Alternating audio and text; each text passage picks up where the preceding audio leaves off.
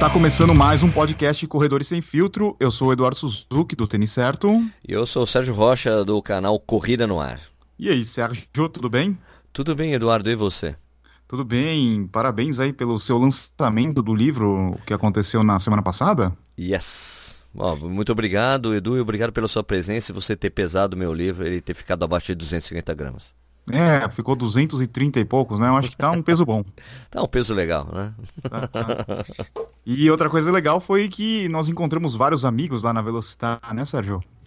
legal, né? É, eu acho que assim, a, a, chuva atrapalhou um pouco, cara. Deu, deu um toró em São Paulo, mesmo no, um pouco antes do, do horário lá, e certamente algumas pessoas acabaram não indo por causa disso. Mas, cara, foi, acho, os amigos ali que apareceram, toda a galera que foi. Puta, eu queria agradecer todo mundo, imensamente a todos que compareceram, mesmo com a chuva que aconteceu em São Paulo. Sim. E o, o Carneiro, ele me falou no dia seguinte que você estava exausto e por isso que você não correu a prova do arrastão. É, estava destruído. Ele falou que ele saiu depois para comer um hambúrguer com você, o teu filho, teu filho e a Max. Teu filho capotou na mesa. É, isso. Ele estava dormindo no carro já, né? A gente já acordou ele para ele poder ir comer com a gente, depois ele voltou a dormir. Ah, normal, acontece. Né? Normal, né? normal. Ah, o moleque brincou pra cacete lá também, né? Isso aí. E hoje o. Só, o nosso... peraí, deixa, oh, deixa, deixa eu interromper, Edu. Aproveitando fazer o merchan, hein? Deixa eu aproveitar fazer o merchan. Faz o merchan, faz o merchan. Quem quiser comprar um livro sem coisas que todo corredor deveria saber, dá para você comprar pelo site do Corrida no Ar, dá para você comprar também pelo Kindle, né, que já está disponível. E vai lá e compra, ajuda nós. E no final do mês, né, claro, na né, Expo da São Silvestre, eu estarei por lá também vendendo pessoalmente o livro, caso você queira comprá-lo. É, uma coisa interessante que eu gostaria de falar é que lá na loja do, do Kindle, cara, o livro está como primeiro na, na, no segmento esportes. No, legal. No, no, no, segmento esportes, no corrida e jogging, corrida, jogging, saúde, boa forma e dieta. Está em, tá em primeiro nessas três categorias aí, muito interessante, né? Toma e... essa, Carnazes. E começou a e começou a pintar também algumas alguns é, reviews no, na loja do Kindle. Pô, legal. Né, também. E tá tudo como cinco estrelas, achei muito legal. Posso ler um aqui? Pode ler. Que, porque assim, tem, tem umas pessoas que falam que o livro. Ah, não, é um livro. Não, seja legal, um livro bem para iniciantes. Não, não é para iniciante, cara. Pra, serve para todo mundo, porque tem alguns conceitos de corrida que você nem sabe por que existe, né? algumas expressões que você não sabe a origem, né? Uma série de coisas. Por exemplo, você sabe quem inventou o treino intervalado, né? Tem, um, tem isso no livro também, né? Então, tem aqui um review de uma pessoa aqui, o Eduardo Silva, que escreveu, escreveu o seguinte: Apesar de 90% das questões eu já ter lido em algum lugar ou vivenciado alguma dessas experiências, reunir tudo isso é uma leitura agradável, estruturada, sempre com um bom embasamento, foi algo que me surpreendeu. Parabéns. Ah, legal. Show. Legal. E vamos pedir pro pessoal também que comprou o livro deixar um comentário lá, né? Um review isso. Na, na Amazon. É, na loja da Amazon lá, que tá só um pouquinho, você pode fazer alguma dar o seu comentário sobre o livro, você ajuda também a que ele apareça mais na loja. Né? É só ter uma conta na Amazon, né? Isso, só ter a conta. Ou se você for é, já cliente do, da Amazon, né? Você já tem a conta, se você, é, você tem o Kindle, né? Você pode escrever. Logo depois que você lê o livro, ele já oferece isso para você escrever alguma coisa sobre ele, né? E tá indo bem o livro, muito legal. Eu tô, eu tô curtindo essa coisa. Lá na, na, no Kindle eu falei, bom, tem que deixar em alguma plataforma. É, para você deixar em plataforma digital, no Kindle, você, se você deixa exclusivo para o Kindle, você tem direito a um pouco mais do, dos royalties do livro, né? Então tá. acabei deixando só lá por, causa, por esse motivo. Então, disponível na Amazon e também no corridanoar.com.br, né? Isso, você compra, você tem a opção com dedicatória e sem dedicatória. E é um frete único para todo o país, né? Custa R$ reais, entrega em qualquer lugar do país, do país ótimo. por esse valor, tá bom? Ótimo, ótimo. E o episódio de hoje, nós vamos fazer o Q&A, perguntas e respostas é, a cada que três episódios, quatro episódios a gente faz esse tipo de do que de de, de, de, pod, de episódios podcast. Episódio podcast. Exatamente. E a gente coloca as perguntas, ou melhor, a gente pede as perguntas através do, dos Instagrams que a gente tem e também no nosso Telegram, que é o Corredores Sem Filtro. Se você tem o Telegram aí no seu smartphone, é só você procurar por Corredores Sem Filtro e fazer parte do nosso grupo. É, já está com 724 pessoas lá.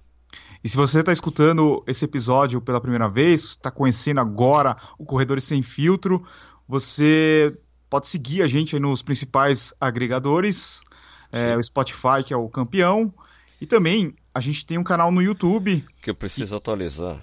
Já me mandaram mensagem, falou, cadê os últimos dois episódios? Desculpa, foi uma culpa minha, minha culpa, minha culpa, minha culpa.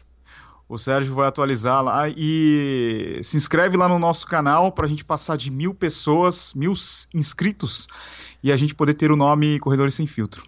Exato, isso ajuda bastante a gente. Bom, vamos começar lendo aqui as perguntas do Instagram. Você vamos. tem uma primeira pergunta aí, Sérgio? Tenho, deixa eu só ver aqui de trás para frente, porque a ordem é. Aqui, ó. Bom, aqui, eu acho que é uma pergunta interessante aqui, porque. É uma, uma provocação a você que falou do, do Prophecy. Provocação? Sei, uma provocação, porque você colocou, teve um vídeo falando do e tal, indicando para iniciantes, esse tipo de coisa. E daí as pessoas aqui fizeram a segunda pergunta, que foi o. Qual é o nome do cara aqui? Carlos, Carlos Forza, Fonzar, Fonzar, acho que é isso. Ele está perguntando aqui: o Edu realmente acredita que o Prophecy é um tênis para corrida? Ó, oh, então, Sérgio, eu quando recebi o Prophecy da Mizuno, ele, eu falei para eles, meu, esse tênis aqui, eu vou falar que é um tênis para usar na, na, academia, usar no casubal. Eventualmente. Tal. Eventualmente, fazer uma corrida leve, né? Daí eles perguntaram assim, Edu, você já correu de Prophecy? Eu falei, hum, boa pergunta, você me pegou. Eu nunca corri de Prophecy, eu nunca fiz um vídeo de Prophecy no canal. Daí eles falaram assim, então, vou mandar, você faz aí o unboxing, depois você corre. Em janeiro, me faz um vídeo aí falando o que, que você achou do Prophecy. Falei, tá aí o desafio. Uma coisa interessante, Sérgio, você pega assim, que a maioria dos comentários lá no vídeo foram assim, pô, o tênis tijolo, o tijolo mais caro do mundo, não sei o quê. ele, foi o primeiro, é... ele foi o primeiro tênis é, top a ser muito caro, né? Exato, é. Então, daí o pessoal falou assim, pô, mas vai correr, isso daí, isso daí não é tênis para corrida. Eu falei, então tá, se todo mundo tá falando isso daí, será que todo mundo já correu com esse tênis? Se é, já ouviram eu, eu falando que, que esse tênis aqui é bom ou não para corrida? Então, eu vou ser a cobaia, eu vou correr com esse tênis aí, depois eu vou falar o que, o que eu acho dele. É, uma coisa engraçada é que a gente já postou outros vídeos de outras marcas falando de tênis pesado também, a gente falou de Ultra Boost, de Nimbus, é, Quantum 360, é, vários tênis de várias marcas, e a gente não tem é, essa agressividade em cima dos tênis, né? Porque eles são muito divididos, tem corredores que gostam, tem corredores que não gostam, tem corredores que odeiam. E no caso do Prophecy, a maioria das pessoas não tem experiência de correr com ele e já vem criticando. Por quê? Eu, eu imagino que seja também um trabalho da Mizuno, né? De um, colocar ele como running e não fazer um trabalho de explicar o tênis, de falar por que, que esse tênis continua em running, né? E daí se a gente pegar também no histórico, em tênis que já passaram no, no mercado, né? A gente vê, por exemplo, o Air Max. O Air Max, ele era um tênis para corrida, né? E, e, há dois anos atrás ele deixou de ser um tênis para corrida. E, e, no começo era, uma, era um puta tênis, né? Os caras falam assim: meu, que evolução, o, a cápsula de, de ar é aparente, super amortecimento, não sei o quê.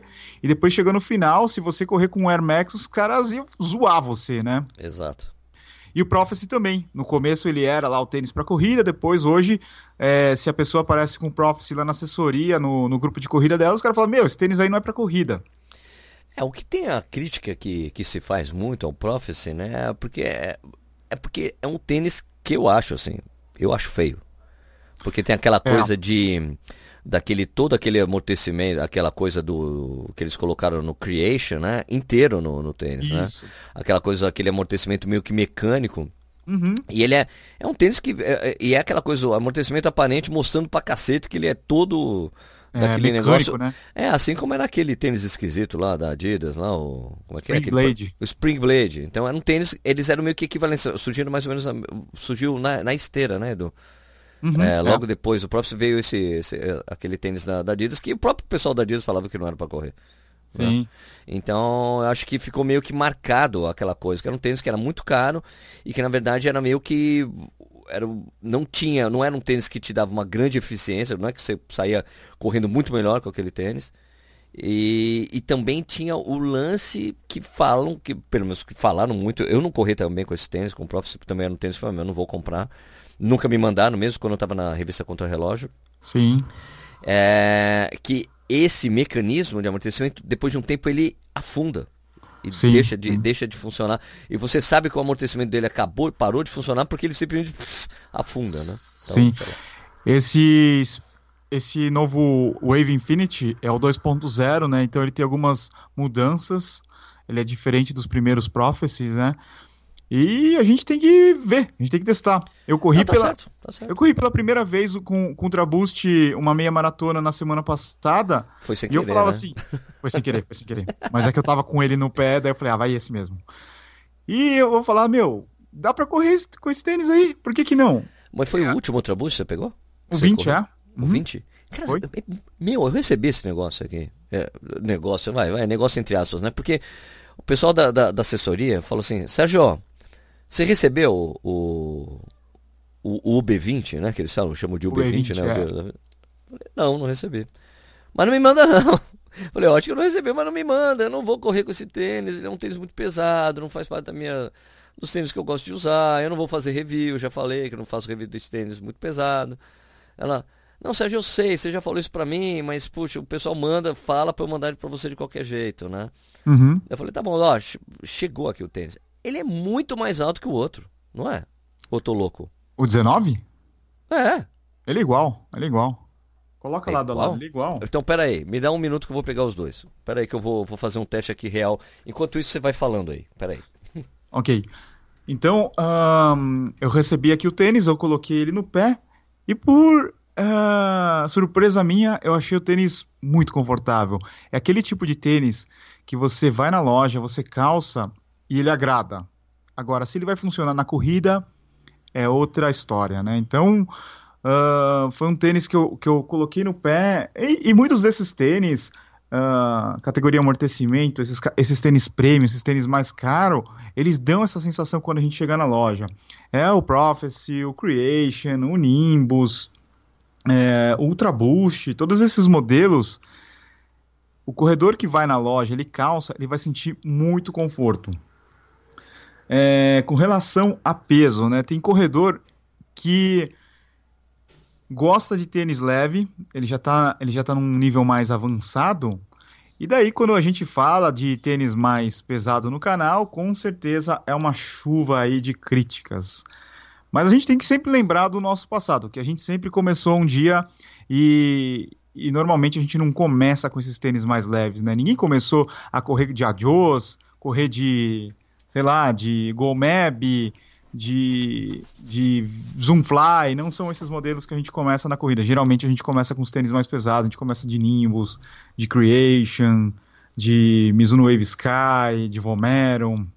São esses modelos que a gente começa na corrida e, e Voltei. quando a gente vai passando. A gente vai- o que eu tô falando, Sérgio, é que gente- todo mundo, quando começa na corrida, começa geralmente com tênis mais pesado, né? Começa de Nimbus, Vomero, é, sei lá, o Glycerin, Adrenaline, é, 1800, 1080. São esses modelos que a gente começa. Daí, quando, conforme a gente vai evoluindo, a gente começa a correr de Adios, de, ah, de Boston, uh, Go Run, esses modelos mais leves. E daí, o que acontece é que a gente esquece, né? Fala assim, puta, agora todo tênis pesado é ruim.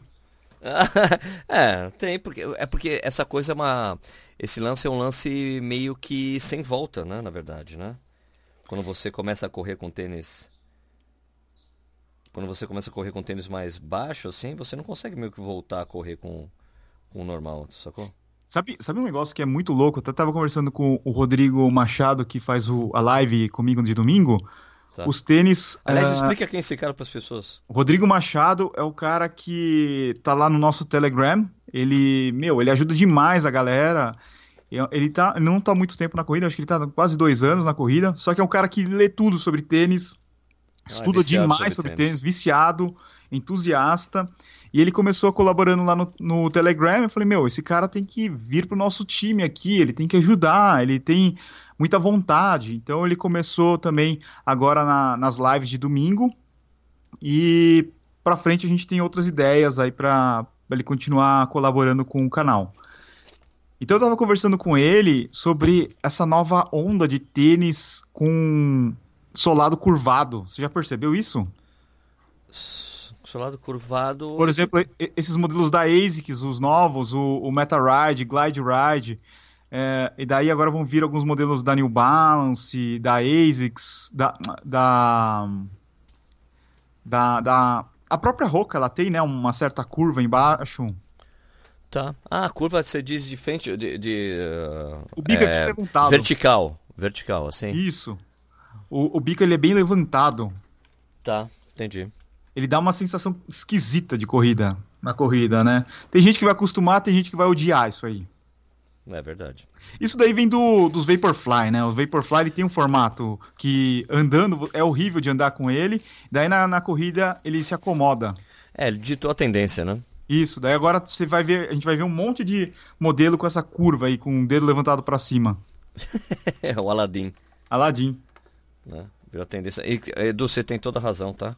É a mesma a coisa, coisa, né? É, então na verdade eu estava desacostumado a olhar o Ultra Boost, né? Porque é um tênis que eu não, nunca, nunca uso para correr. Eu só a única, a única vez que eu usei, eu usei alguns Ultra Boost para fazer review, né? Sim. Mas eu sempre achei um tênis que me jogava meio que para cima, não para frente, entendeu? Sim. É, experimenta esse esse novo 20. Fala, depois você me fala do cabedal dele. Tá. Deixa eu fazer um teste aqui eu, rapidinho enquanto você tá falando ainda, Edu. Vai falando aí. Tá. É, o Ultraboost 20, o que ele teve de mudança, eles mudaram o cabedal, né? Agora eles misturaram lá o, o Prime Knit, que vinha do 19, com o Taylor Fiber Placement, que estava na lateral do Solar Boost, e deixaram uh, o ajuste melhor do tênis. E mudaram também o contraforte. O contraforte no 19 ele era todinho em Prime Knit, no mesmo material usado no Toe Box e agora ele tem um, um, um material com um pouco de enchimento de espuma. Para mim melhorou, eu achei melhor. Bom, acabei de fazer o teste que eu queria saber. O que, que você fez? Tá 10 gramas mais pesado. é verdade. É, eu acho que mudou, né? O contraforte ele ficou com um recheio e, e a, o cage também mudou. Então ele foi de. Para mim, do o meu, que é o 42, só ver se eu, eles estão no mesmo, ser o mesmo tamanho, só para não cometer nenhuma gafe. Se mandaram iguais. Peraí. Aqui. O teu é o, o, com a entressola colorida? Isso. É, a entressola azul. Meu. Vem na maleta? Oi? Ele veio numa maleta? Não. O meu, meu veio, veio numa, maleta. Veio numa caixa normal. Ah, você, você é VIP, né, mano? então, é isso. Ele tá 10 gramas mais pesado. Então, ele pesava 345 gramas. Tá. O, o 9 e o... Quer dizer, desculpa, o 19 e o 20 está pesando 355 gramas. Ele, ele uh, passa das 5, 350 gramas, cara, pelo amor de Deus. é muita coisa. É um, meu, é um tijolo no pé, do. É pesado, é pesado. Você, você, começa a correr, você acostuma com ele, mas daí você vai correr com tênis mais leve e fala, nossa senhora! é que nem correr com peso, né? Colocar aquelas aquelas caneleiras de, de quilos, corre com aquilo lá, cinco minutos depois você tira, você sai voando. É. Mas sabe que eu fiz o, o inverso esse final de semana. Sábado eu fiz 14 quilômetros, depois eu corri 10, né? Eu corri com tênis leve no sábado e com tênis pesado no domingo, na prova. Cara, é muito estranho, é muito estranho. Geralmente a gente faz o contrário, né? Corre Sim. o treino com tênis pesado e um tênis bem leve na prova. Eu fico fazendo essas experiências, é muito esquisito, cara. É muito esquisito. O pé começa a formigar na, na prova, sabe? Não rende. Não rende, não rende. Mas é, a, você fala a gente, você a gente fala eu, você, né? né? Porque o Sérgio, pra mim, eu gosto de tênis leve sempre, né? Eu não, eu não faço essas experiências, não. Eu faço as experiências. Bom, uh, deixa Bom, eu ver aqui uma pergunta. outra pergunta, né? Porque a gente tá duas horas falando Eu só o assunto só. do Prophecy, né? É. Tem uma pergunta aqui meio esquisita, eu achei meio esquisita. Ele tá. perguntou, deixa eu ver o nome da pessoa aqui. É... Cadê? O Celo M. Freire. Vocês se acham corredores Nutella ou raiz? Ah, o Edu é Nutella. Por que Nutella? O que, é Nutella? O que, é Nutella? Não, tô brincando. Eu não me considero. Eu, eu me considero meio que meio que no meio termo, assim, né? Você também não? Eu acho assim que a gente também recebe as coisas, né, Sérgio, para testar. Então, meu, você vai correr uma prova, você vai correr com uma camiseta nova, com short novo, com meia nova, com tênis novo. Daí, será que isso daí é ser Nutella? Se for, eu sou. Não, acho que Nutella quando você, eu acho que o Nutella é quando você usa todos os apertextos possíveis, né, de corrida, não é? Então, eu não uso isso daí. Você fala assim, ah, você não. usa é, mochila de hidratação, eu não uso. Não, mas eu não acho mochila de hidratação Nutella, porque para quem corre trilha, né? E para quem corre faz uns longos em lugares assim, em estrada, às vezes é legal você ter um negócio de água, né? Você usa um buff no pescoço? Não, não. Não uso buff no. Não, mas buff também é para regiões mais frias. Eu diria, eu diria assim, ó. É o cara que sempre tá de manguito, pernito, usa o Wood, tem os últimos equipamentos sempre, o tempo todo. Né? Ah, então eu sou Nutella. Né? Tipo, todo. Tipo, o, o último GPS que, o último GPS que foi lançado. Não, e veste tudo com muito orgulho, sim, eu acho, o Nutella, né? Ah, também não sei o que é definir o que é Nutella ou, ou raiz. A gente podia perguntar, né? É, Fazer um post é um... perguntando o que é um corredor Nutella, o que é um corredor na raiz, quais são as características. Né? Assim, lógico, o raiz é o cara mais simples, né? O cara que usa só o cronômetro, não tá nem aí pro resto, não usa fone. Se bem que eu posso ser meio Nutella por sempre estar tá correndo com fone de ouvido, escutando música. Já sei quem é um, ra é um raiz, é o Kay. O Kay ele usa alguma é camiseta de algodão cortada. Ah, não, ele já mudou. Ele, ele já, já, foi, mudou, já, tá, já foi então, contaminado. Já foi contaminado. Foi já. contaminado, ele não tá mais. Virou blogueiro. Virou blogueiro. Virou blogueirinho, ok. Já era. Aquele Kay que a gente conheceu não é mais. Verdade. É, Kay, você não é mais um corredor raiz. Ah, Mas ele foi o mais raiz que eu conheci até hoje. Hã? É, é. Não tem jeito, não tem jeito. Deixa eu ver então, minha vez, né? Vai lá. Aqui. Hum, aqui, a Silmara tá perguntando dica de onde se hospedar em Berlim. Eu vou falar para ela ficar hospedada onde a gente ficou, não no mesmo hotel, mas na mesma região. É, deixa eu falar uma coisa, Silmara. Às vezes é melhor você ficar mais afastado do, de, onde, de onde as pessoas mais ficam hospedadas, principalmente a grande, a grande maioria, porque eu, eu sempre, sempre que, eu, que eu ia para Berlim, as, perguntava, as pessoas perguntavam para mim, Sérgio, o que, que você mais gostou de Berlim? Eu falei, cerveja 2 euros. Ah. e daí a gente ficou hospedado em um lugar que a cerveja era mais barata que 2 euros, era 1,50 euro. Né? E daí a gente descobriu isso, acabou descobrindo juntos, descobrindo juntos que ficar mais afastado tudo é mais barato, a comida era mais barata, a cerveja é mais barata, né? Né, Edu? A gente viu isso quando a gente ia para a parte mais região mais central, viu que a gente gastava mais grana em tudo, né? Tem uma outra coisa também, a vantagem de você estar tá longe do centro ali do Alexanderplatz é que tudo é menos fila, né, Sérgio? Você vai Exato. Você vai jantar. Eu lembro que da, no, no primeiro ano que a gente foi, a gente ficou próximo da Alexanderplatz, você vai num restaurante, lá tem fila de espera, às sete da noite, você tá louco pra ir embora e dormir, tem fila. Eu lembro que eu fui no hotel, depois eu mudei de ideia, falei, eu vou jantar no hotel. Meu, tava cheio de corredor no hotel. Exato. Então, é, você ficando mais afastado ali da Alexanderplatz, eu lembro que a gente foi jantar, não tinha ninguém no restaurante. Puta, gente, foi excelente.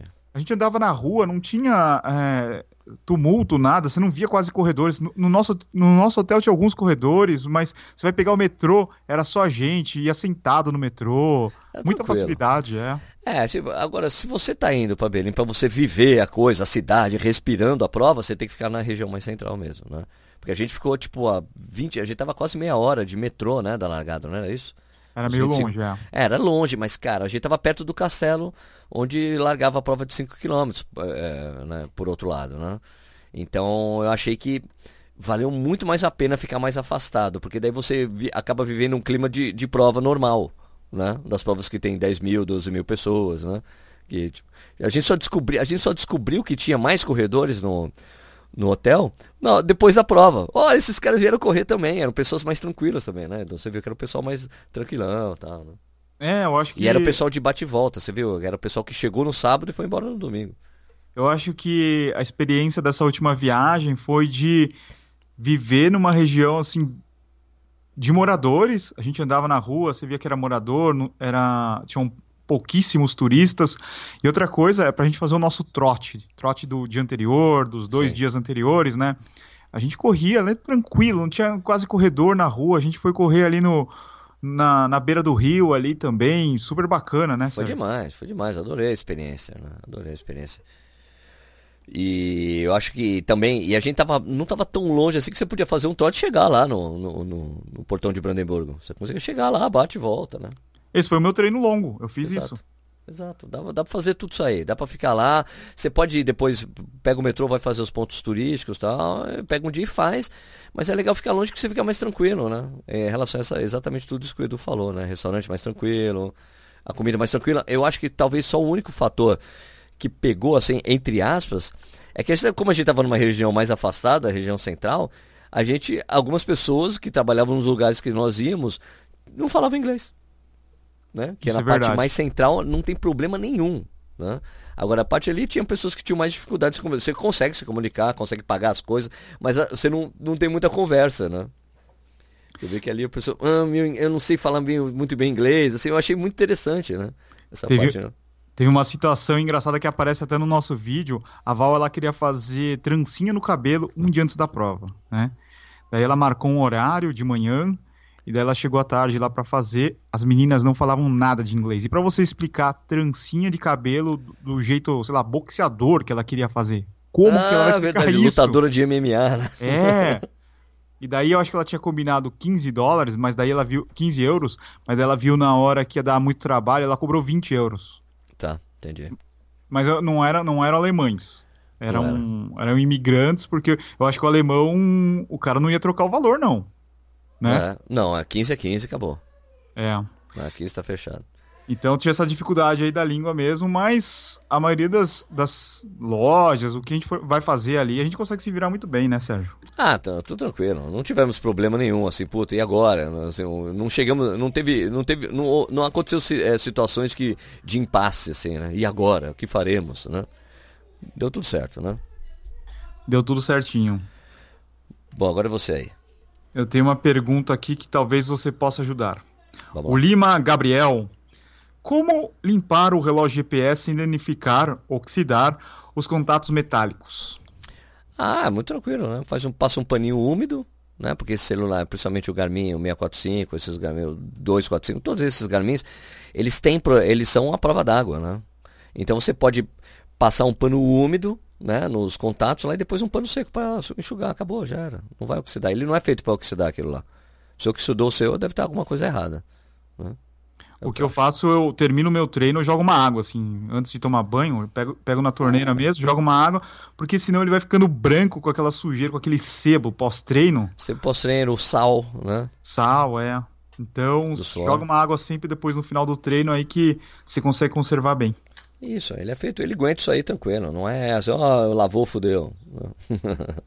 Porque eles são relógios para você até tomar banho com eles. Né? Eu, se bem que eu sempre tiro o relógio para tomar banho. Sei lá, eu tenho mania. É que ele fica úmido por dentro depois. É. Bom, agora sou eu, né? Pode mandar bala. Fernando Cruz, melhor espor- momento esportivo da corrida de 2019. Porra, sem dúvida foi o Kipchoge lá em Viena, caramba. né? O momento esportivo é esse. Ah, com certeza. o Ineos o 1,51, 1,59 Challenger, sem dúvida nenhuma, né? Não tem, não tem nem discussão isso aí, né? O momento esportivo é esse, Acho que sim. né? Uhum, Você- concordamos. você discorda? Não, né? Não, concordamos. Você agora eduzes. Tem uma pergunta aqui do R Mura... Murata BR, acho que é isso. R Murata BR. Tênis on running vale a pena investir em um? Claro, pô, mó legal. Bem legal. Mas eu acho que depende do modelo. É, depende do gosto pessoal da pessoa também, Gosto né? pessoal. É. É dessa história que eu, te- que eu falei aí, que eu não quero receber tênis muito pesado, qual é o nome daquele? Era o Stratus, é isso? Stratus, on cloud Stratus. Que é um gigante, né? Alto pra caramba, né? Com duas camadas de cloud. Isso, a assessora de. A menina do marketing lá da ON entrou em contato comigo. Sérgio, a gente quer te mandar um status, manda o endereço. Falei, cara, não manda, não manda isso pra mim. não- me manda o flash, me manda o outro, me manda qualquer um, menos esse aí, é muito pesado, eu não vou Muito alto, eu não vou fazer review desses tênis. né? Ela, pô, obrigado por você ter falado. Falei, bom, eu Obrigado agradeço. pela honestidade. É, eu agradeço você não mandar também. Por que, eu vou fazer com tênis alto assim? Né? Tô Hum. pensando até em sortear esses meus Ultra Push aí, se bem que o pessoal da Disney não vai gostar que eu faça isso. Mas. O, o Cloud Flow que a gente recebeu agora, não sei se é Cloud Flow 2, eles não gostam de colocar o número, né? Eles só falam Isso. Cloud Flow. Esse novo com atualização eu gostei muito. Eu achei que o outro não conseguia correr, não conseguia colocar no pé o tênis porque ele era muito duro. Até nem fiz o review no canal porque eu ia falar que ele é, é ruim, mas eu sei que tem muita gente que gosta, né? Certo. E daí, esse novo, ele atualizou o contraforte, eles colocaram a nova entressola que é Helium, e o cabedal ele tá bem respirável. Eu gostei demais desse modelo. É a mesma cor que você tem, né? Um amarelinho. Isso. Eu gostei bastante dele também. Achei um tênis interessante. Legal de correr, mas ainda ele é, é, podia ser mais levinho. É. Ele tá ali na faixa de 250, eu tava acostumado com os outros da ON, que é 230, tipo o mesmo peso assim, né, do, do Adios, mais ou menos, é legal pra mim. É, e lá na feira, lá no Running Event, eu consegui ver o Cloud Flash novo Opa, e aí? E o Cloud Boom. Bum! É, eles têm, eles têm tipo uma placa de carbono. é, não é a mesma. Eu, eu não acho que é a mesma ideia de um, de um Vaporfly. Mas a ideia é que o Cloud Flash seja o tênis rápido deles, de competição, e o Cloud Boom seja pra maratona, vai. Ué, mas essa placa já tinha antes, né? É que é uma placa meio diferente, né? Não tem a mesma função de estabilidade como tem nos outros tênis. Estabilidade ou impulsão, não é essa a intenção, é só de estabilizar um pouco só o tênis mesmo, né? É, é, É isso. é. A intenção, mas já tinha, né? Eu acho que a grande maioria dos tênis da ON já tinha essa placa. Ele tem uma placa, é uma- mas é uma placa plástica, não é de carbono. Algumas já, já eram de carbono, sim. É. Acho que sim, viu? É coisa pra checar mesmo. Eu me lembro, que o próprio Formiga fala, não, mas a gente tem a placa de fibra de carbono em quase todos os tênis já. É. Mas mas a não sensação é- de corrida é diferente. Isso é, mas não- a intenção não era essa, não era o usado, é porque a gente sabe que a, a- a fibra de carbono só tem, só funciona para aquilo que funcionou no, no Next por causa do ecossistema, né? Que é a entressola junto com a placa, a angulação da placa e tudo mais, né? Exatamente. Senão não rola. Sua pergunta. Minha pergunta, vamos lá. É, Roger Frota pergunta. Ah, peraí, vamos perguntar do. Não, vamos fazer essa daqui, depois a gente vai pro o Telegram, né? Ó, dores no ombro ao correr acima de 10 km é normal? O Roger Frota. Claro que não é, Roger. Você deve estar com os ombros muito tensos na hora de você correr. De correr. Lembre sempre de deixar seus ombros relaxados quando correr para isso não acontecer. Isso é uma coisa muito comum. Acontece até o dia que alguém, alguém fala isso para você. Relaxa o ombro correndo. Aí acabou, né? Como diria o nosso amigo Fredson Costa, relax your shoulder, relax your jaw. Ele fala isso, relaxa Ele o fala isso, relaxa esse é o mantra É que você deve fazer correndo, relax your shoulder, relax your jaw. Porque se você ficar tenso, você vai gastar energia desnecessária. Jaw é maxilar, hein, gente? É. É. Não, relaxe porque seus ombros, relaxe seu maxilar. Tem gente que. é, como é que fala? Como é que fala quando você prende os dentes assim? É. Esqueci a palavra.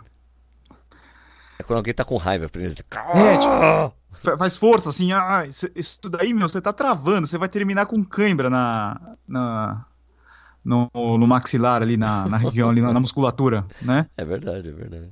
E o ombro também, né? Tem gente que, meu, fica tensionado, termina a prova com mais dor no ombro do que na perna. Isso. Eu, eu, eu tinha isso aí até o dia que falou- alguém falou isso realmente pra mim. Ó, relaxa o ombro, por isso tá doendo. Ah, então é isso. Né? Eu Simples. faço fortalecimento, não sei se você faz fortalecimento de, de ombro e braço. De ombro eu faço, né? Extensão eu faço sempre. Sim, sim, Faz parte da minha série. é. Deixa eu ver aqui mais uma pergunta antes de você ir pro Telegram. É, aqui. É uma pergunta que talvez a gente não vai responder, conseguir responder. Tá, Ou vai. aí. Paulo Talvez. Henrique. Paulo Henrique, qual o melhor tênis para ultramaratona? Bom, Ultramaratona, Não tem, cara, isso não tem, porque as pessoas ficam, qual que eu tenho? Eu- É porque assim, tal- talvez a gente tenha essa diferença, né, de pensamento, né, Du? Porque às vezes você faz os vídeos, ó, melhor tênis para 10 km, melhor para meia maratona, melhor para maratona. Eu não considero isso pô, absolutamente, porque você vê o pessoal correndo na corrente com tênis normal.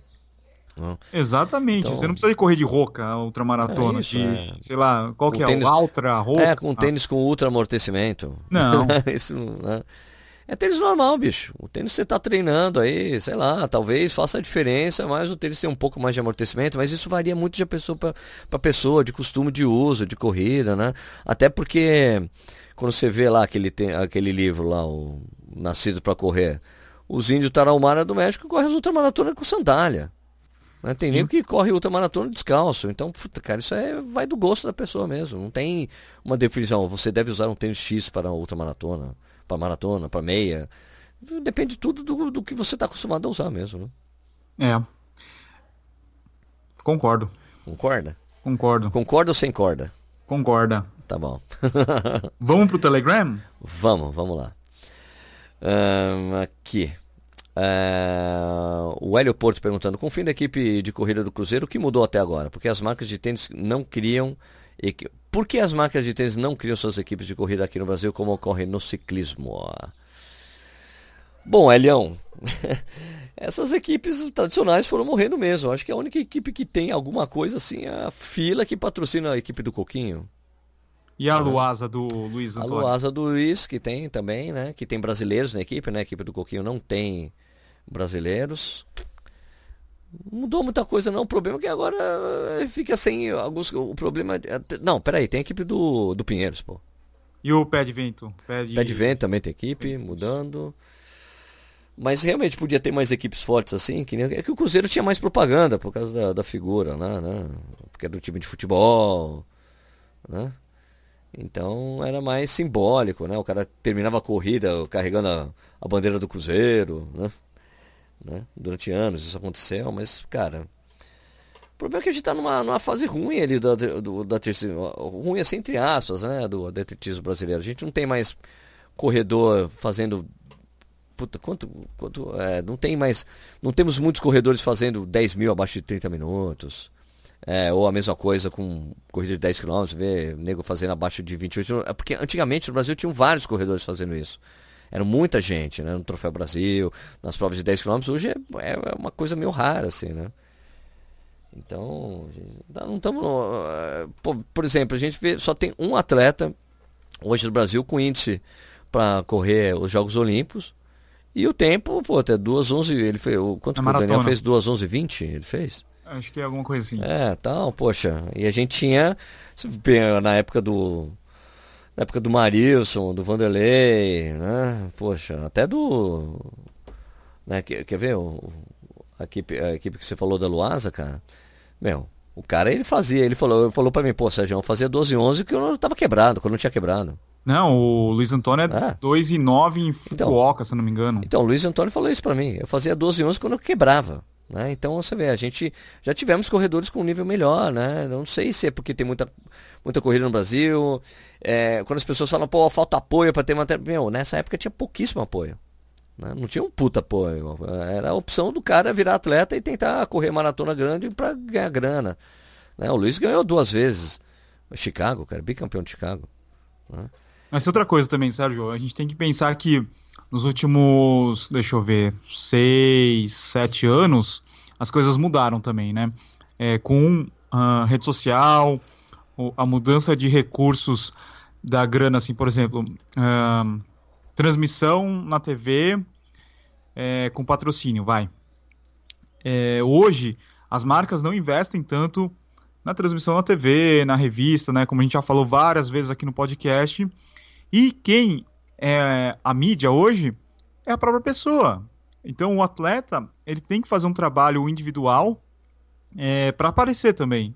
É difícil? É muito difícil. Imagina o cara fazer dois treinos por dia, fazer fortalecimento e ainda fazer stories. Meu, o cara tá acabado. Né? É.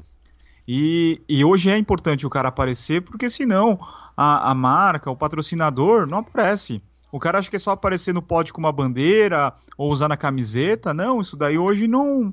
não o cara não consegue atrair investidores, né?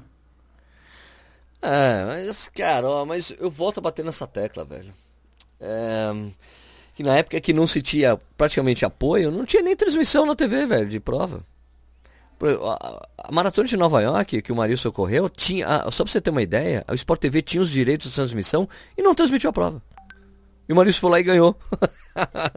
daí eles transmitiram no ano seguinte. Daí no outro ano, eles decidiram não transmitir de novo. Daí ele foi lá e ganhou. Entendeu? Mas eu acho assim, fato, eu, eu, eu não sei. É, o que eu acho contraditório talvez, cara, é, é, a gente ter cada vez mais praticantes de corrida no Brasil, uma coisa que aumenta muito. Muito mais gente correndo maratona, muito mais gente correndo meia maratona, e a gente não vê esse crescimento em mídia que, que você está falando, né? De investimento da, das empresas né? nesse esporte. Não é, não é contraditório? Se na época é que tinha pouco, na época que existia pouco apoio, existiam as equipes, né? Existiam equipes. Então, e existia grana de caras que acreditavam no esporte e botavam ali, sabe? De empresas particulares. Né? Então, eu, eu acho meio contraditório. A gente está vivendo um crescimento enorme e a gente não vê esse investimento ser voltado para atletas de, de elite ou na base, né? Que seja, né? Sei lá. É verdade. Você pega, por exemplo, na, lá em San Antônio, a Val fez uh, ah, 1,28 na meia, né? Ela fez, ficou em 34 é, geral, feminino. Se fosse aqui, provavelmente ela estaria no pódio. Tá. Né? Você vê, uma prova bem pequena lá, relativamente pequena. Ela ficou em 34.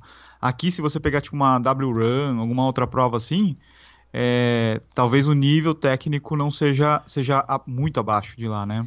Lá dos Estados Unidos. Cara, mas aqui também comparar com os Estados Unidos é até injusto, né, cara? Porque eles não, têm... é injusto, sim. Então, é injusto porque eles têm. É... Eles têm essa coisa de, de.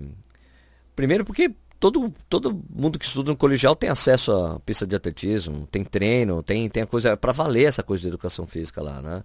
E você escolhe o que você quer fazer. Então você tem os times de cross country, tem uma cultura muito forte, né? Eu me lembro até hoje, faz muito tempo atrás, tá, cara? Quando eu acho que o André Savazone foi correr a prova de, de 5 km da Disney, né? Ele falou, porra, tomei pau de um monte de menininha, velho. Ele falou, tipo, isso porque ele tava correndo a prova para 18 minutos. Entendeu? Tomei pau de um monte de menina. Aqui no Brasil ninguém, nenhuma mulher me passa. Lá, um monte de menininha correndo na minha frente e indo embora. E, eu sem condição de ir atrás. Ele falou, ele falou, ele falou, ele falou pô, fiquei impressionado. Né? E é isso, ele tem, ao mesmo tempo, mas ao mesmo tempo que você tem essas, eu acho que talvez lá seja mais distribuído essa coisa das pessoas que correm para valer e as pessoas que correm mais tranquilo lá, né? Você tem bem isso aí, né? Você tem bastante gente correndo muito forte bastante gente correndo de boa e bastante gente correndo bem desencanado. Né? É verdade, é verdade. A você amostragem tem... é muito grande. Isso, né? E aqui você vê que são poucas, não tem tanta gente correndo para valer muito forte, né? Você tem pessoas que correm, claro que tem, mas a amostragem é muito maior, né?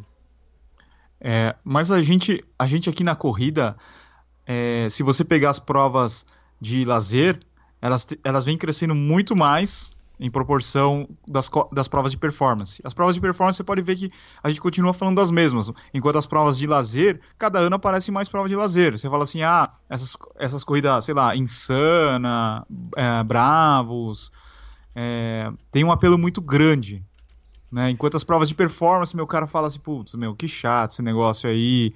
É, não tem, não tem, não surge provas novas, performance. É, mas eu acho que você só tem que ir lá e performar, você não acha? Você acha é. que tem que ter uma prova específica assim? Não sei. Será que. Não, não sei, não, não sei. o que eu quero dizer, o que eu quero dizer assim, ó, pro. pro para as organizadoras até. Você vê, eu fui, fui semana passada lá na, na Norte Marketing, eles falam, eles falam assim: Meu, essas provas bravas assim, a gente consegue vender muito mais rápido do que uma prova performance deles lá, sei lá, uma. Como é que chama deles lá? É, fugiu agora. É... O marketing em geral ignora a existência, né? a, a, prova lá de Floripa, você tem um apelo menor, assim, porque, sei lá, é uma, é uma distância que a galera prefere correr 5, 10 ou essas provas de. que tem distância quebrada, 6, 7.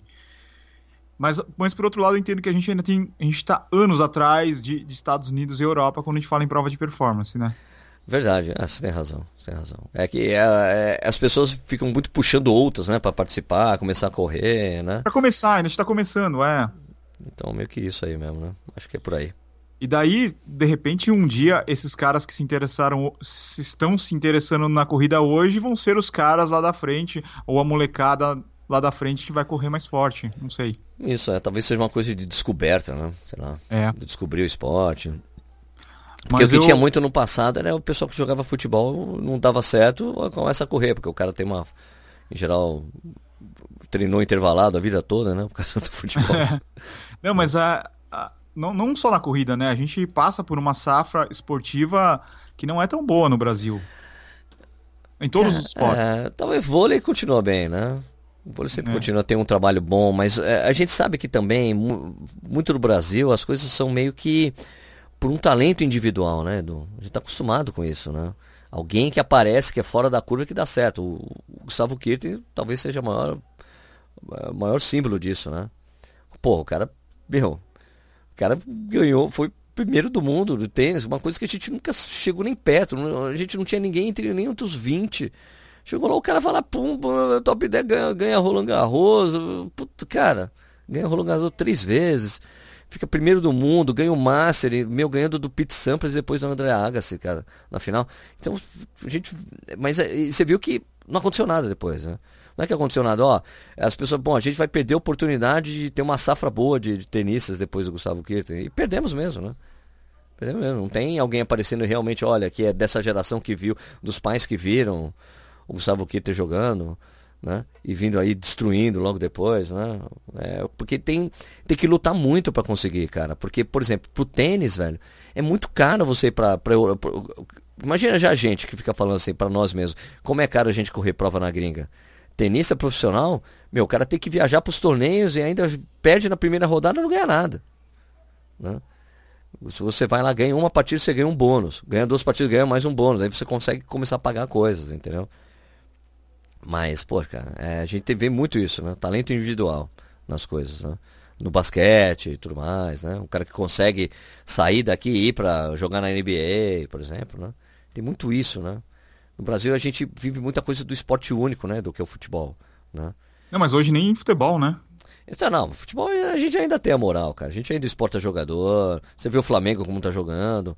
É, é coisa de você só acertar ali. É, é- é- o, que, o problema do futebol é um pouco mais crônico, porque é uma coisa do, do dirigente e do, do técnico, né? Você vê, colocou um técnico português lá, bicho, olha o que o cara fez com o Flamengo. Ah, não, mas com um time desse mesmo, mas tinha um monte de jogador lá que não dava certo, não dava muito certo nos outros times. E que ali o cara acertou de uma certa forma que, meu, pelo amor de Deus, né? Pô, os caras jogando pra cacete. Dá gosto ver o Flamengo jogar. Né? Agora, é, você vê, Argentina, velho.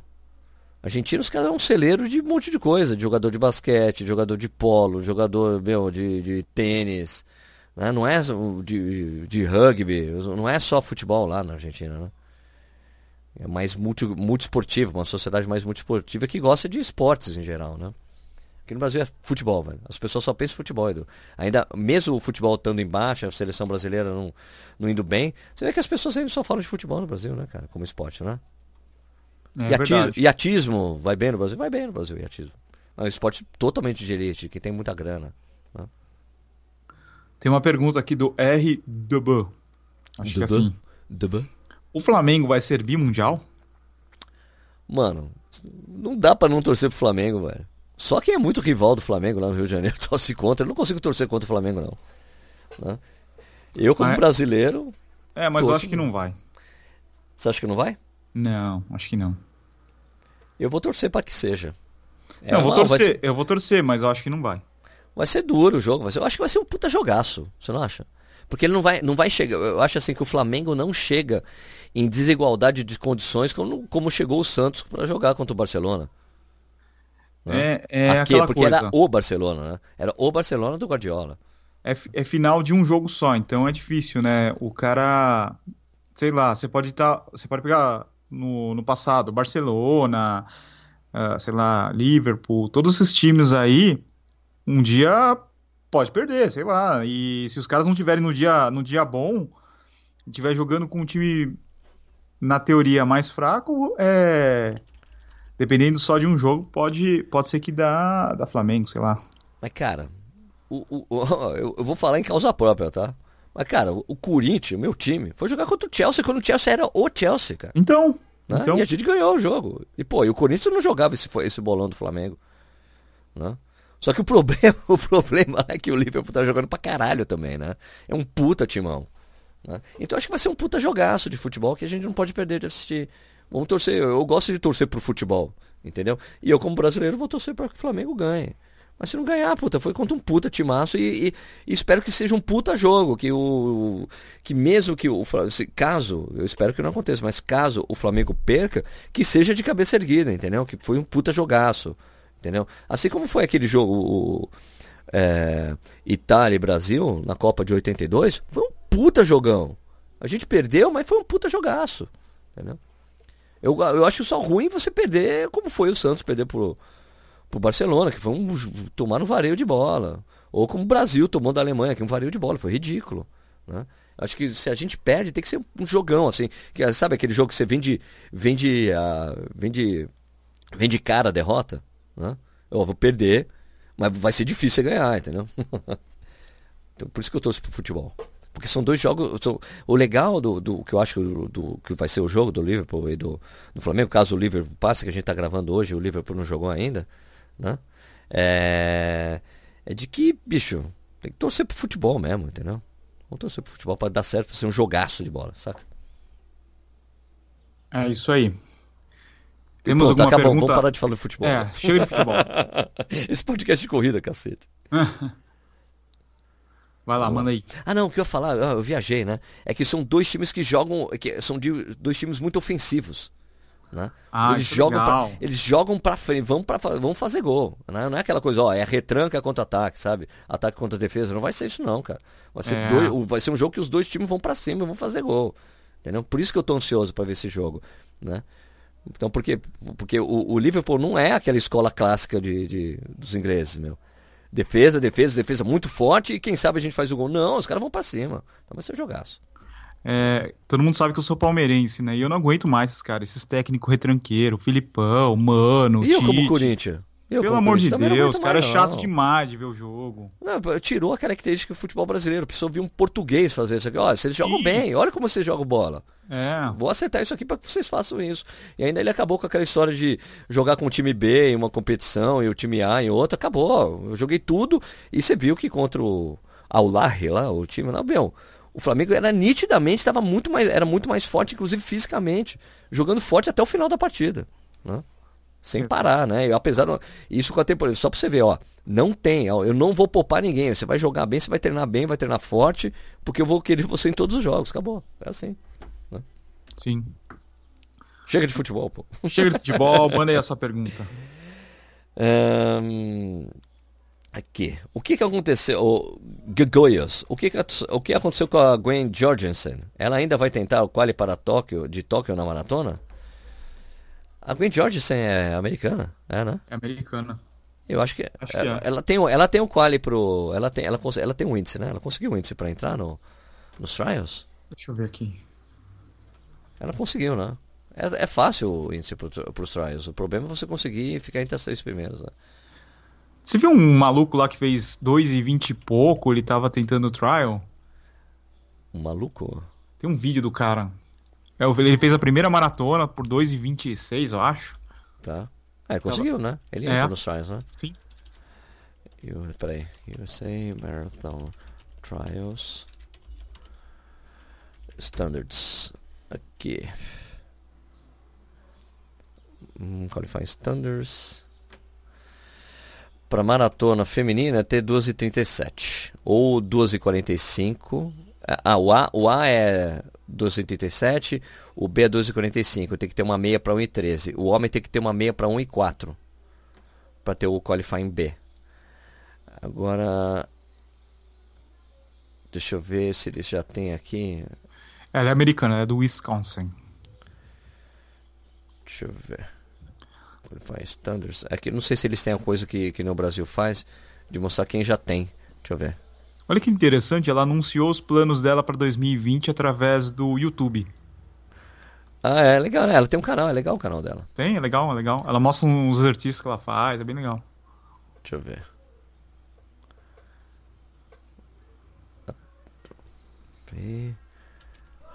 É que ela se traumatizou, né, com a, com a primeira maratona. Então ela tem. Ah, ela tá dentro. Ela tem duas, fez 2,36,27 em outubro de 2018 em Chicago. Acho que é a entra, né? Quanto você falou que é o índice? Ela tem 2,37 é 2,45, não é isso que eu falei? Deixa eu ver. Explica aí pro pessoal como é que é o trial. Peraí, é. Pode, é, é 2,37 o índice A. O índice B é 2,45. Ela tá dentro. Só que, só, só que ela não vai largar ali na frente com a galera. Você vê que é- são poucas pessoas, né? Então, é, deixa eu ver. The overall champions, additional, a janela abre. Janela abriu. Não, tá, ela tá dentro, porque a janela abriu em setembro de 2017. Vai até janeiro de 2020. Entendeu? Então, é, deixa eu falar, é, que você perguntou, né? O, o esquema dos qualifies, uh, isso é uma tradição norte-americana, que para você correr a maratona não basta você ter o índice, não é você o seu o atleta com índice mais, mais rápido, né? É, o índice da, olímpico, né? Você, você, eles, eles estabelecem um, um, um estabelecem uma janela ali, tipo, de, de tempo, quer dizer, um, um, uma meta de tempo, né? Tanto para meta A, meta B, e você daí eles fazem uma maratona que é a competição para você conseguir ser o, o, competidor olímpico. Então os três primeiros entram nas Olimpíadas, independentemente de se ele tem um índice mais rápido ou não. Então é uma competição para ver quem vai participar da Olimpíada, é muito legal. E meio que o, as pessoas param para assistir essa prova nos Estados Unidos, é uma tradição muito grande. E, e como o índice olímpico é muito forte, né? não é que é forte, né? porque passou a ser 2 11:30, né? antes era mais folgado, é, existia o risco desse ano ninguém conseguir o índice olímpico nos trials, porque como eles, eles tentam sempre fazer os trials em um lugar que seja compatível com a competição que vai acontecer, né? Por exemplo, né, no do Rio de Janeiro eles fizeram os trials em Los Angeles, né? Meio que para meio que para ficar, olha, a prova vai ser dura, é, em um clima bem difícil, então a gente vai oferecer uma prova que seja bem difícil para você correr também. Então, esse ano é Dallas, né, se não me engano? Atlanta. Atlanta, né? É Atlanta, porque vai ser meio que. Porque em Tóquio também vai ser quente. É, é, a princípio ia ser muito quente em Tóquio. Eles mudaram a, a prova é, para Sapporo. É, a prova vai ter um, um, perfil altimétrico um pouco mais difícil, porque Sapporo é uma cidade montanhosa, até porque tem. Já tiveram até Jogos Olímpicos de Inverno em Sapporo. É, mas a, a, diferença de, de temperatura tipo, é 4, 4 graus, né? de 2 a 4 graus mais baixa do que em Tóquio. É, o que, que eles fizeram lá na, é, para conseguir fazer. Como, como a prova vai ser difícil, o perfil altimétrico difícil, pode ser que o, os, os, três primeiros não terminem a prova em 2 11 30 com um tempo mais alto que isso. Então, para garantir que isso acontecesse, eles tornaram a prova selo ouro da IAAF, ou da World Athletics, né, que mudou o nome, né? Porque essas são as exceções que a, que a Global Athletics deu para. Quer dizer, ou a Global Athletics, ou um acordo da Global Athletics com, com o Comitê Olímpico Internacional. E assim, você tem que pra, pra é, ou você consegue os índices ou você tem outras três opções, outras duas opções, é você ficar entre os dez primeiros em uma prova é, entre uma como é que é? Uma, entre uma major, entre os dez primeiros em uma prova major, né? Das seis majors, as majors também consideram é, é, a, a, World Marathon Majors considera uma major os Jogos Olímpicos e, os, e o Mundial de Atletismo. Entendeu? Então você tem que ficar entre os 10 dessa prova, dessas provas. Isso é considerado como índice obtido. E também entre os cinco primeiros de uma prova selo ouro. Então a, a USATF, né, que é a entidade que rege o atletismo nos Estados Unidos, conseguiu com a Global Athletics é, certificar os trials americanos como prova selo ouro. E daí eles garantem que os três primeiros ali vão estar na prova e quem decide, quem seleciona o atleta, no final das contas, é a federação do país, independentemente de índice ou não. Então eles estabeleceram é, esse, esse critério. Então quem, é, na, quando tiver essa competição, que vai ser em fevereiro, né, é americano, né, o, tanto é, o feminino, masculino e o feminino, vão ser selecionados pelos trials, né? os três primeiros entram na prova. E lógico que tem um quarto competidor que fica de reserva, né? Caso alguém se lesione né? até a prova lá. Quarto e quinto, se não me engano, são reservas. Você acha que daria certo o Brasil fazer alguma coisa assim? Ou não tem atletas para isso? Tem atletas para isso. Eu acharia justo você pegar os três melhores atletas do país no momento para correr as Olimpíadas, porque é uma experiência internacional. Eu acho ruim você limitar, porque você acaba limitando a experiência do atleta em, um, em uma competição do, do naipe, né, do, dos Jogos Olímpicos. Eu acharia super legal fazer. Né? Mas e também um baita acharia... evento, né? Baita evento. Todo mundo pararia para assistir. Eu acharia sensacional. Vamos ver os trials. Ou você pega uma prova é, ou você pega uma prova, como por exemplo, uma prova que tenha selo, como agora temos duas provas com selo no Brasil, como a Maratona de São Paulo e a Maratona do Rio, né? se bem que as duas já estão fora né, do, do tempo hábil né, para produzir o tempo, mas você poderia ter feito, por exemplo, a Maratona do Rio de Janeiro servindo como trials para a Maratona Olímpica, e daí você deixa o atleta treinando só para os Jogos Olímpicos, por exemplo, né?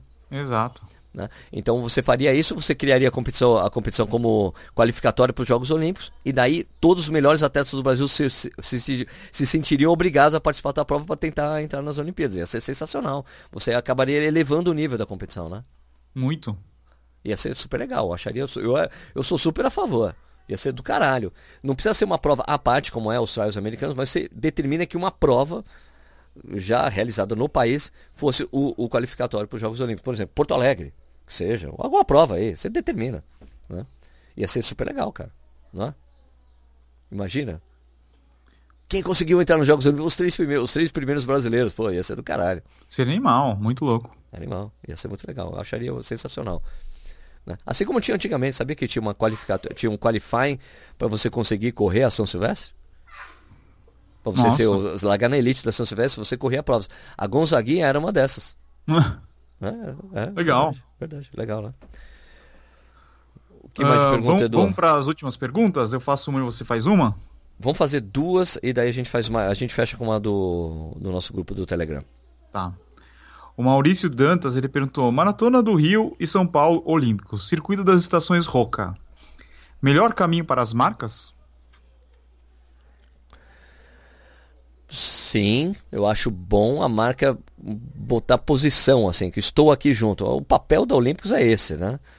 De mostrar assim, estamos com você, estamos aqui no esporte, estamos marcando posição, temos produto de corrida, específico para corrida, e estamos aqui junto. Mostrar para vocês que estamos aí, a camisa vai ser oficial, Olímpicos, assim como já era do Rio, a de São Paulo. Eu acho legal. Eu não sei se o aporte da Roca é equivalente, né? Eu não, sei, que... eu não sei ainda se a Roca vai pegar todo, todo o circuito das estações, porque é muita prova. É muita prova, acho que pega, mas eu acho que deve ser um, um, tra um, um trato. Não é um, é um comercial né? bem diferente do que é a, a Olímpicos. A Olímpicos, porque a Olímpicos até tem até, eu acho que, não sei, não pega o naming rights porque é Cozan, né? Eu acho. É, a meia é Olímpicos, né? Deixa eu ver se é Eles são patrocinadores esportivos.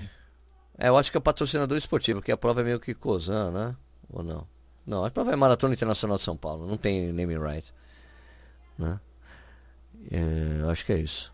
Não tem. E, Aqui no Sérgio, não tem. Ué. Existe, existem alguns estudos de marketing dizendo que uh, quando, quando a pessoa, quando, por exemplo, o corredor, no caso, ele vê uma marca lá presente no esporte que ele pratica, no evento que ele está participando, isso daí faz com que ele acaba consumindo esses produtos, sabe? Às vezes a gente vê lá, sei lá, Santander, que eu gosto de falar do, do track and field. Meu, o cara fala assim, meu, eles apoiam o esporte que eu pratico, a prova que eu tô. Então, é, indiretamente, no consciente dele, ele fala assim, meu, eu quero usar essa marca que apoia o esporte, né? É, principalmente por, no caso do Santander, tem até desconto na inscrição para correntista, que é interessante, né? Que é uma estratégia legal, né? De fidelização do próprio cliente deles, né? Você não acha? Acho, sim, claro. Né? Acho isso aí. Acho que é uma boa. Pô, eu acho que é um caminho legal, cara. Um caminho legal, ser pensado pelas marcas. É até bom para a gente sabe que está girando o esporte, que está entrando grana, que garante a realização dos esportes. Por exemplo, essa coisa do Maratona de São Paulo foi importante, né? A prova já tinha selo bronze, agora a prova do Rio tem selo bronze, então a Olímpicos está patrocinando duas provas que são selo bronze no Brasil. É muito simbólico, né? Com certeza. Pegaram duas provas grandes, né? Legal. Deixa eu ver agora. Minha vez, né? Deixa eu ver. Sim, sim. Deixa eu ver aqui. aqui. Ah, caramba, peraí. Lígia Sintra, dicas para estrear na Maratona do Rio 2020. Treine no calor. E a sua dica, Edu? Como que é? Não, não ouvi. É, dicas para estrear na Maratona do Rio 2020. Treine no calor. É, eu acho que treinar no calor é a melhor coisa, hein? Tipo... Treine no calor, treine no pior horário do dia para você quando for correr no Rio, porque a segunda metade da prova sempre esquenta um pouco, daí você não vai sentir esse problema, não vai sentir isso aí. É, verdade. Não é não? Tenta, sei lá, muda aí o seu horário para as 10, começa às 10, sei lá, não sei. É, eu começo a correr às 10 da manhã, né? Sei é. Lá. Bom, E aqui, vamos fechar então com o Bruno no, no Telegram, Edu? Vai, Manda lá. Ó. Qual a ideia inicial dos dois para o ano que vem? Treinar primeiro distâncias mais curtas, depois 42, correr maratona e depois focar em distâncias mais curtas? O que, que você está pensando aí, Edu? Eu quero correr algumas distâncias mais curtas agora no começo do ano. Mas a maratona tá próxima, né? Dia 1 de março, então não vai dar para pensar muito, não. 1 de março? É, Tóquio. Oh, você vai correr Tóquio, Eduardo? Vou correr Tóquio. Legal. Vai correr pra morte ou vai correr tranquilo? Ah, eu preciso ter um Aquiles novo para correr pra morte. Então, sei lá, vai pro que der. O, Marcos, Paulo já me, Marcos Paulo já me falou assim: não, vai ter que ser um treino diferenciado. Aí não dá pra gente é, se acabar nos treinos e não garantir a prova, né? Verdade, né, mano? Verdade, tá certo. Tá certo, o Pô fechou. Pô fechou. Pô fechou, tá certo. Bom, tem a maratona de Dubai e no final de janeiro. E daí depois eu vou ver o que eu vou fazer. Eu não tenho. Eu tô pensando ainda no. Eu tenho. Eu montei meio que o meu calendário. É, é você aliás, me mandar o teu calendário. Fiquei de, fiquei de mandar o calendário pro Edu, vou mandar. aliás, eu vou deixar público na, na, naquele calendário que a gente tem dos corredores sem filtro, Edu. Daí você pode ver lá. Né? Que calendário? Ah, tá, tá bom. O calendário Entendi. que a gente tem, daí você consegue ver as provas. Público entre nós dois, né? Não... É, público entre nós, entre nós. É, é que falei, você que consegue assim? ver. Ele tem um calendário público do Corredores Sem Filtro? Não, não, não, desculpa, foi mal, me expressei mal.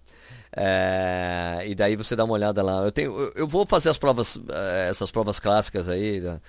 Eu, eu, eu, vou, vou, o meu calendário normal vai continuar acontecendo, que eu sempre, pô, sempre estou na maratona de Porto Alegre. Tribuna. Então, Tribuna, Porto Alegre, é, eu vou correr a São Criqui de novo, né? A corrida a cidade de Aracaju.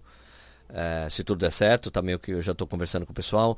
Eu vou com. É, o Nishi vai participar da maratona lá da, das Ilhas Falkland. Né? Você só vai cobrir, né? Eu só vou cobrir, que é, das, que é as Malvinas.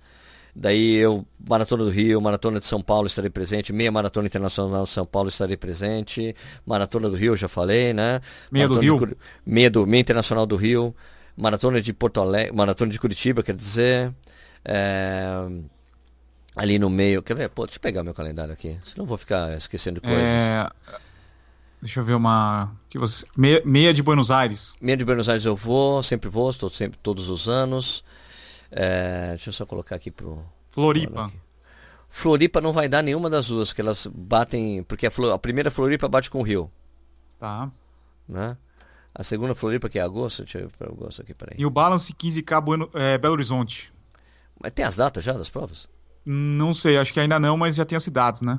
Tem as cidades, então, não sei as datas, não dá pra ver. Tá vendo? Ó, a segunda de Floripa não dá porque tem a Mizuno Rio, talvez eu vá fazer os 25, entendeu?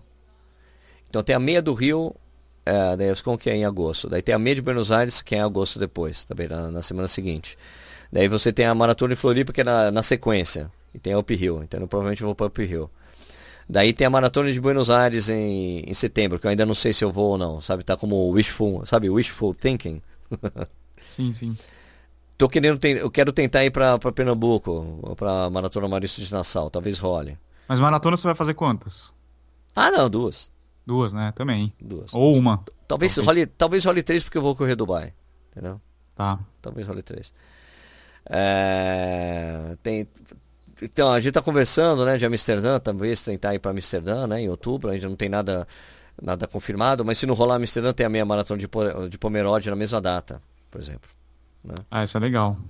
Tem a maratona do Porto, né, que eu vou, tem a Nova York, não sei se eu vou para Nova York, né? então tá, tem coisas de wishful, wishful, wishful thinking mesmo, para saber que eu quero Sem ir, contar, mas não sei se dá para contar. Sem contar as provas que vão aparecendo, né? Tem as 10 milhas garoto também, né? Então, que eu vou, também quero ir. Talvez ah, eu, talvez eu vá de prova diferente.